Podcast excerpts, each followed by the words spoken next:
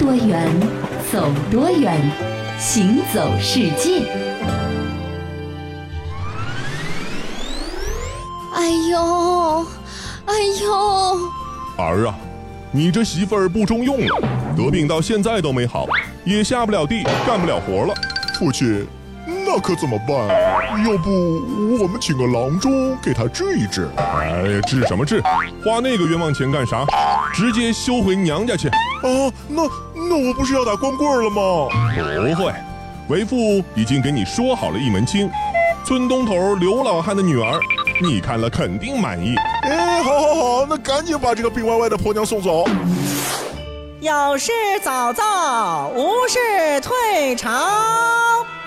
陛下，臣张永德启奏，在河南唐河和湖北邓州一带有习俗，家中若是已嫁女子生病，婆家人不仅不予求医治疗，还可将女子休遣回娘家。然后自己重新再娶。微臣四岁时，母亲马氏就因生病被休回了娘家，父亲又另娶了一位刘氏夫人。今已过了几十载，如此陋习犹在，臣请陛下废除此项陋习。还有这等事，真是闻所未闻。朕即刻下旨，准奏。行走世界，大家好，我是一轮。各位好，我是贾云。要说刚刚这小品当中的这个张永德啊，真是一个好人。他呢是一个驸马爷。因为童年的时候啊，自己母亲的不幸遭遇呢，想到了天下母亲的艰难，所以说上奏朝廷，其实也就是跟他岳父大人商量，是是吧？请求以行政手段坚决的禁绝这种在晚唐和五代时期盛行的恶习啊。嗯，父亲过世之后呢，这张永德呢是把生母呢又接回了身边，修建了两堂，分别呢给生母和继母居住。嗯，每天啊东西两院的问安，这确实属于大孝子。是，而当时的这个天子呢，正是连家务事都要亲自操心的这个宋太祖，也遇到了一个好皇上。是，所以当。当时啊，这太祖感叹啊，就挥手朱批准奏，还在下面用力的打了两道红杠杠啊。这女婿的苦，老岳父是知道的。是，那么还有一份奏折呢，是来自山东莱州叶县的。他的这个奏折的要求是什么呢？要求更改县里的一个叫做香河村的这个村名。那么这个乡呢，原本叫做崇善乡，村庄呢，原本叫做吉俗里。那奏折中说啊，请求把这个两个名字改成易感乡和顺里。对，那为什么要改名呢？这理由真的很有趣啊。是说这个本村啊，有一个这个小官，名字呢叫做徐成圭，从小呢就没父亲啊，全靠老娘和兄弟呢把他这个拉扯长大。徐成圭做官外任之后呢，就把母亲呢是接到了自己的身边奉养。嗯，在一年之前呢，这个老母亲啊过世了，徐成圭呢又把母亲的灵柩运回了乡里和父亲合葬。这既没有使用公车，也没有动用工人，哎，这很好啊。嗯，那为了表达孝心啊，这徐成规的兄弟几个呢，各自啊用身体背土。嗯，在家乡的村落旁边啊，是筑起了一座高大的坟丘。史书上把这个叫做什么呢？叫做覆土成坟。嗯，负重的负，大约是几位兄弟的这个真诚的孝心啊，感动了上天。他们家的庭院里啊，就因此居然出现了瓜和地、木莲里的这个奇特植物景观啊。那么当地的这个莱州府啊，觉得这个事情呢是属于先进事迹，嗯，需要表彰，是，所以呢就上了这样的一份奏折，是要求改名儿。对，那么咱们刚才说了，这宋太祖属于这个家务事也得管的皇上啊，这个看的他是眼睛湿润，于是啊大笔一挥，写下了立即施行四个大字。那这个太祖呢，有感人间逆子忘记父母养育之恩呢，还下了一道特别的命令，说啊，全国各州郡的长官，如果发现民家父母生病、子女不尽孝道的，一定要严惩不贷。就跟咱们现在立了一个法规，说这个要常回家看看一样嘛。是是是，就是鼓励你啊，这个人啊，一定要有做人的根本，是吧？对，没错，孝敬父母是。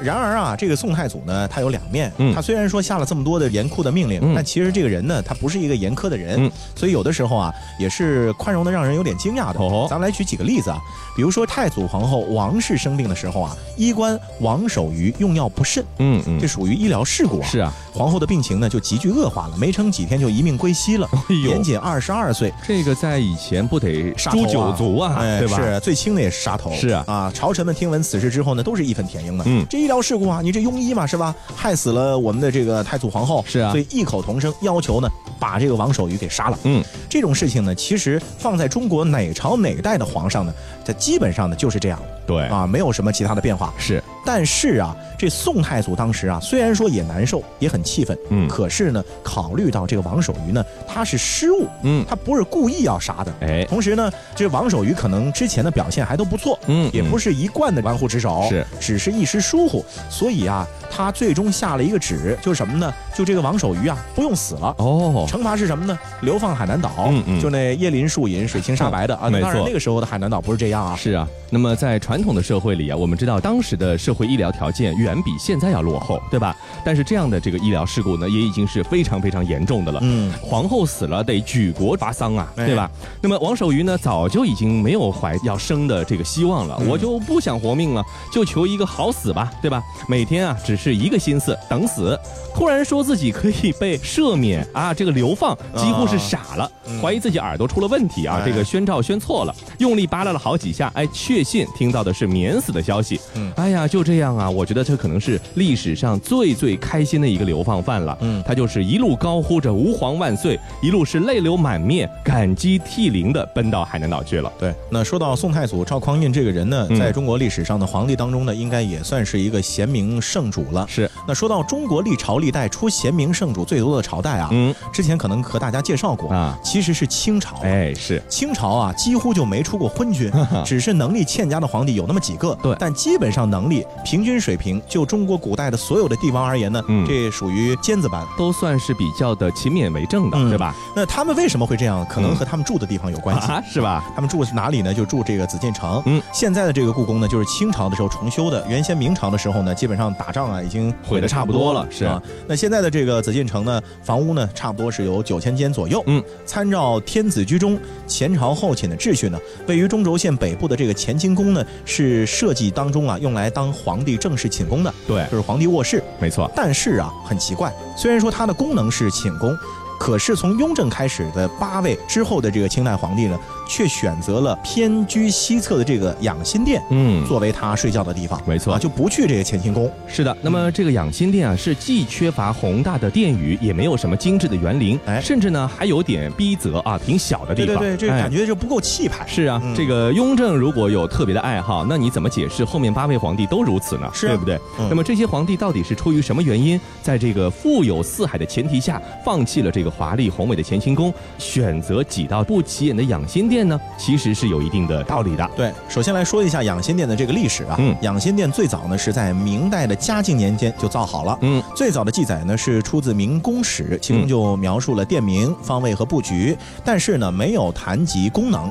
那么从嘉靖到崇祯，并没有谁真的在养心殿久住过，是它就是一个不起眼的房子。对，它第二次被详细描述呢是到了清朝康熙二十九年，公元一六九零年，根据法国传教士张成的记载啊，养心殿不但不是皇帝正式的卧室，反而啊是宫廷造办处所在地，就是个小工工厂，对呀、嗯当时啊，康熙皇帝的正式住所呢，仍旧是一街之隔的这个乾清宫。没错。那事情呢，一直到一七二二年的冬天，嗯起变化了。嗯那一年啊，康熙皇帝驾崩了，养心殿呢，从此也开始了逆袭之路，因为他的儿子雍正继位了。是，那康熙归天之后呢，新皇帝雍正呢就把它作为扶桑的一个以炉啊，在这个地方呢尽孝扶桑的。这个雍正皇帝呢，当时是这么说的：朕思乾清宫乃皇考六十余年所欲，朕即居住，心实不忍。朕意欲居于月华门外养心殿，着将殿内略为气礼，勿令素朴。朕居养心殿内守孝二十七月，以尽朕心。嗯，看来这个雍正其实还是特别的有孝心的啊。这个老爸在里面住了六十多年，我不能在里面住了，对吧？嗯不孝啊。哎，不过呢，有一个情况特别有意思，就是说他在二十七天的丧期结束之后呢，哎，这继续赖在这里，哎，就不搬了。哦哦 而且呢，一直是度过了整个他的人生。是那么他的之后呢，所有的清朝皇帝呢，都是不约而同的选择住在了养心殿里面，成为了一种定制。嗯其实啊，说这个皇帝住乾清宫呢，这事儿呢不是清朝的规矩，嗯其实是明朝的规矩。啊，但是呢，也不是说每个皇帝都必须去遵守的。嗯，比如说嘉靖皇帝就在一五四二年的一次未遂的宫廷刺杀之后啊，逃离乾清宫了，嗯嗯躲到了西苑度过了余生。可能大了容易藏人。哎是是。明清一代之后呢，乾清宫呢其实也曾经被毁过。第一次住进紫禁城的呢，这个顺治皇帝呢，其实不是住在乾清宫，嗯而是住在卫御宫，就是今天的保和殿。嗯所以啊，算起来常驻乾清宫的皇帝呢，就只有康熙一个。嗯，所以也谈不到说什么严格的定制啊。是。那么雍正和以后的几个皇帝更喜欢住养心殿的原因到底是什么呢？说起来呢，其实也很简单，那就是啊，养心殿比起乾清宫来方便太多。你看这个养心殿，它位于这个内廷区南园的西侧，北边呢与这个西六宫相连，南边呢是紧邻御膳房、库房，东西隔墙呢就是通往乾清宫的月华门，而向南出内右门呢就是横贯紫禁城东西的乾清门外横街，这个可以说是交通是四通八达。嗯，那么和前朝啊慈宁宫啊以及后来建设的宁寿宫呢是紧密相连，来去方便。而且雍正皇帝呢还把掌管枢密要政的军机处呢设在了养心殿南侧的内右门之外，商讨军国事务呢也是近在咫尺，很方便。但是更重要的是，这个养心殿本身，它内部的院落布局呢是足够紧凑。哦皇帝啊，在日常生活中的宫字殿和围房呢，是紧密的布置在了宫院的北侧。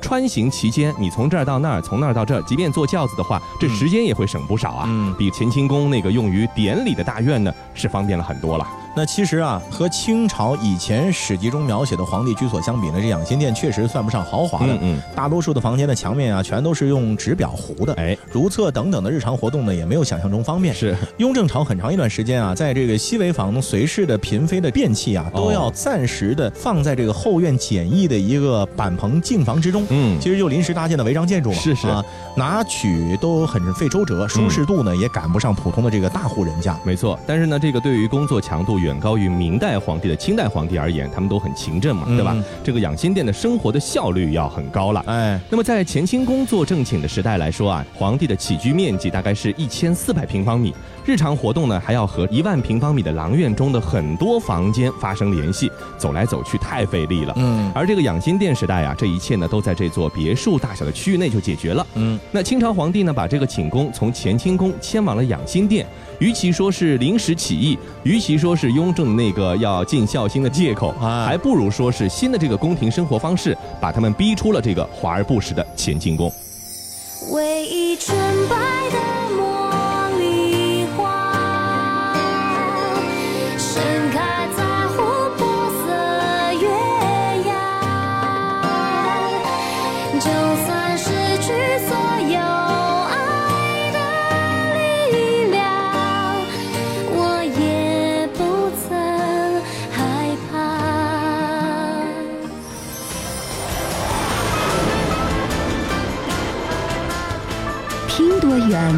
走多远，行走世界。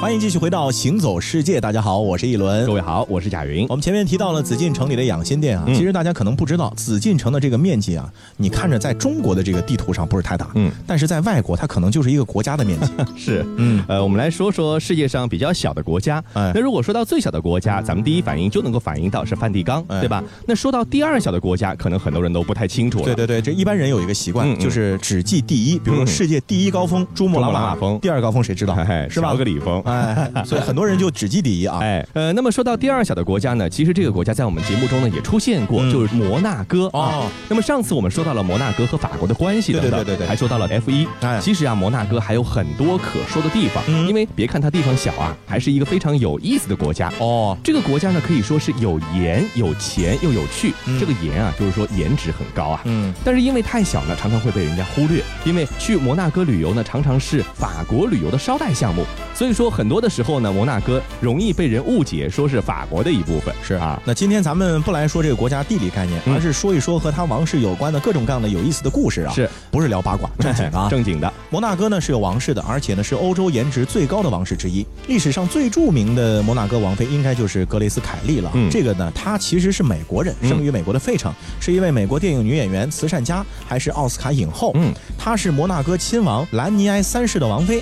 摩纳哥的滨海大道呢，就是以格雷斯王妃的命名的，所以就足以见到王妃在摩纳哥人心目中的这个地位啊，确实很崇高。是的，那么现任的摩纳哥王妃呢是夏琳·维斯托克，她是一九七八年生于南非的。她爸爸呢是一个销售，妈妈呢是游泳教练。她本身啊也是前南非国家队的游泳运动员哦，参加过悉尼奥运会，应该也是很厉害的，哎对吧？在我们看来呢，这可能是一个灰姑娘逆袭的故事。但是啊，因为当时亲王有过这个一段风流韵事，所以差点让这个平民王妃呢逃婚啊。哦，那么，因为这位王妃的衣品很好，就是很会穿衣服，嗯也让她跻身了全球王室最会穿衣榜单的第七名。哦，在二零一四年的时候呢，这位王妃呢还亲自在摩纳哥皇宫门口走了一场驴牌的这个时装秀啊，这等于是这模特王妃、是的。摩纳哥，再来说说王子吧。王子安德烈啊，被称为世界上最迷人的王子，嗯为什么呢？因为啊，他的外婆就是刚才说到的这个格雷斯凯利王妃，哦 演员的这个后代嘛，所以说这个美貌是遗传的。啊，安德烈王子在王位继承上呢是排在第四位。嗯这个从小帅到大的王子呢，曾经入选过美国人物周刊的这个全球最美五十人名单。嗯嗯，还在零八年的这个福布斯杂志全球最火辣王室成员中排行第十啊。不过啊，这个王子现在是名草有主，嗯而且呢当着奶爸是。啊，大家就看一看就行了啊。再来看看他有没有什么兄弟姐妹之类的啊。安德烈王子的弟弟皮埃尔王子呢，在王位继承权上呢是排第六位。啊，去年二零一五年的时候呢，他也结婚了。这位王妃呢是来自意大利的，是著名的博罗梅奥家族的最小的千金。这个博罗梅奥家族它有什么样的一个牛的地方啊？整个博罗梅奥群岛都是他们家的。好，那聊完了王室有意思的事情啊，接下来呢，其实我们还是要来说一说摩纳哥这个国家。嗯，它为什么经济如此的发达呢？哎主要啊是因为它是靠着博彩、旅游和银行业作为这个国家的根基的。嗯，摩纳哥除了靠地中海的一面呢，其他三面都是被法国包围的，所以它在地理上呢算是一个国中之国。嗯嗯，从南法著名的旅游城市尼斯到摩纳哥呢很方便，所以几乎所有到尼斯的游客啊都会选择顺带便就是去一次这个摩纳哥。是的。那摩纳哥呢是世界上人口最稠密的国家啊，没有之一。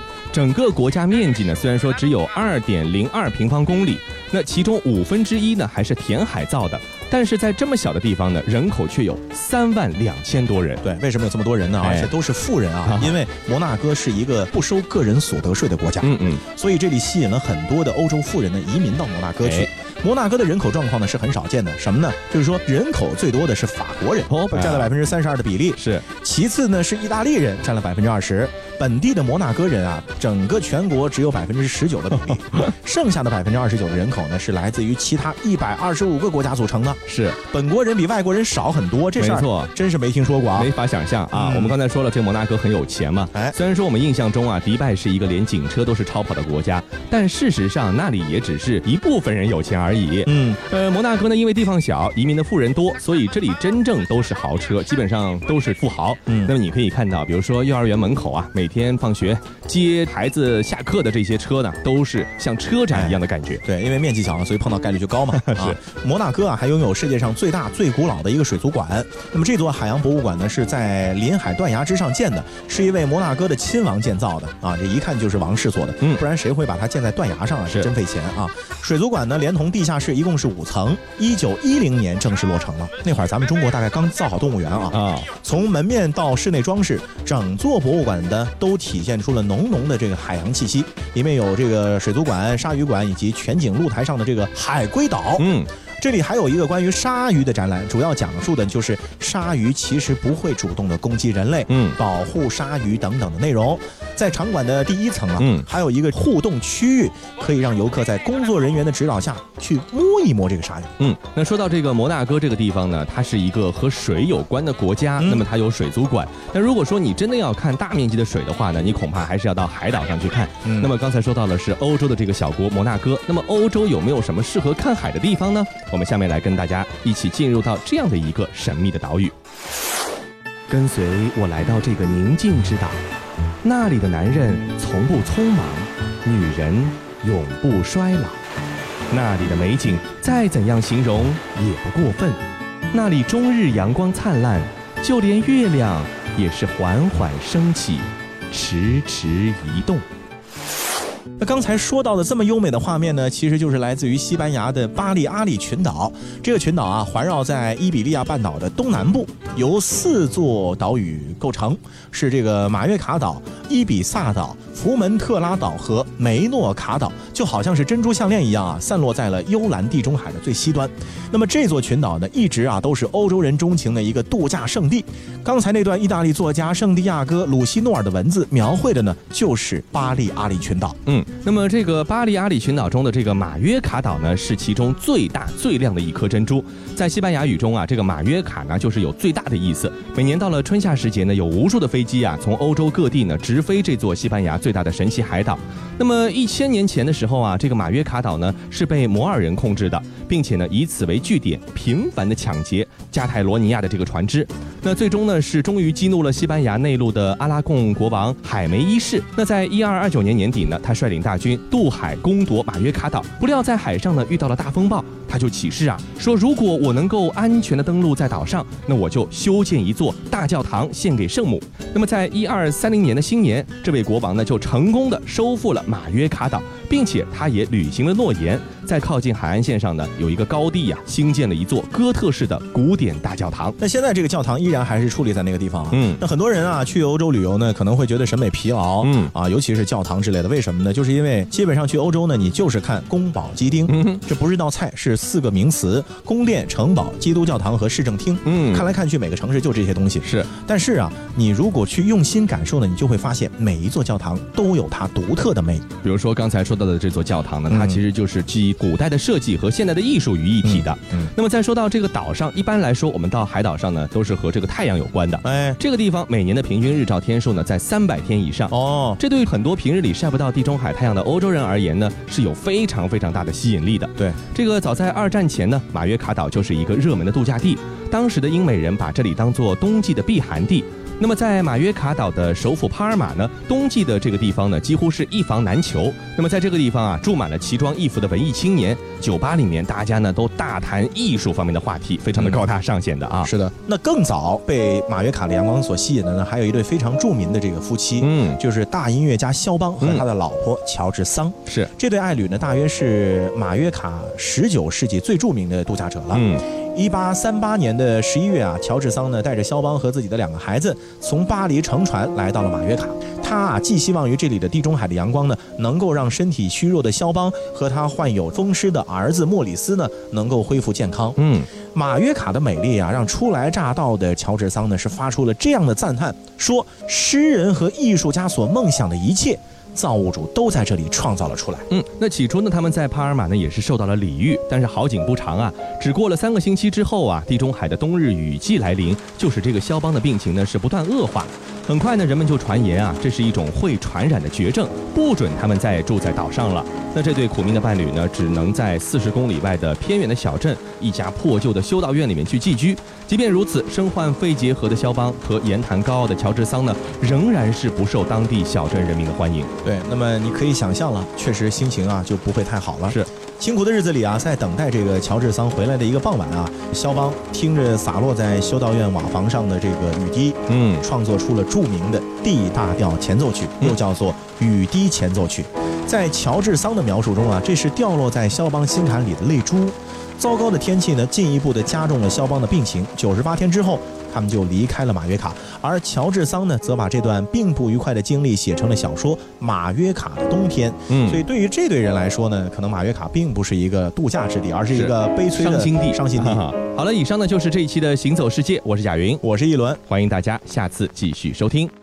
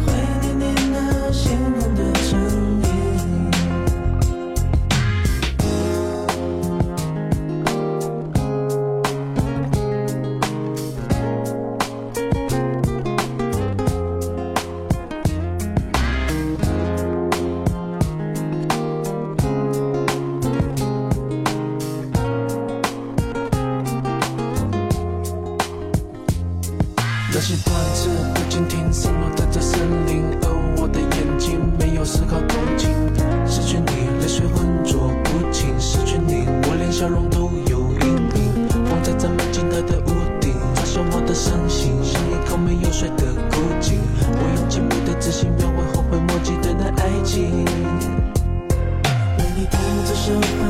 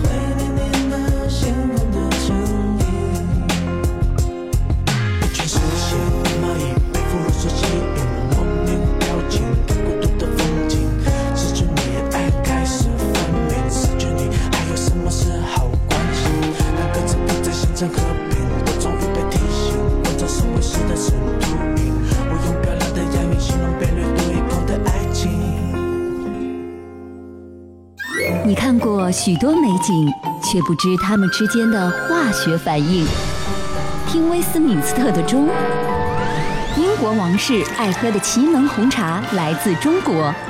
爱吃辣的四川人遇见咖喱天堂的印度老兄。印度洋的鲸鱼在嬉戏穿越蓝色海洋海洋上的铁路并非只存在于宫崎骏的异想世界。听多远？走多远行走世界。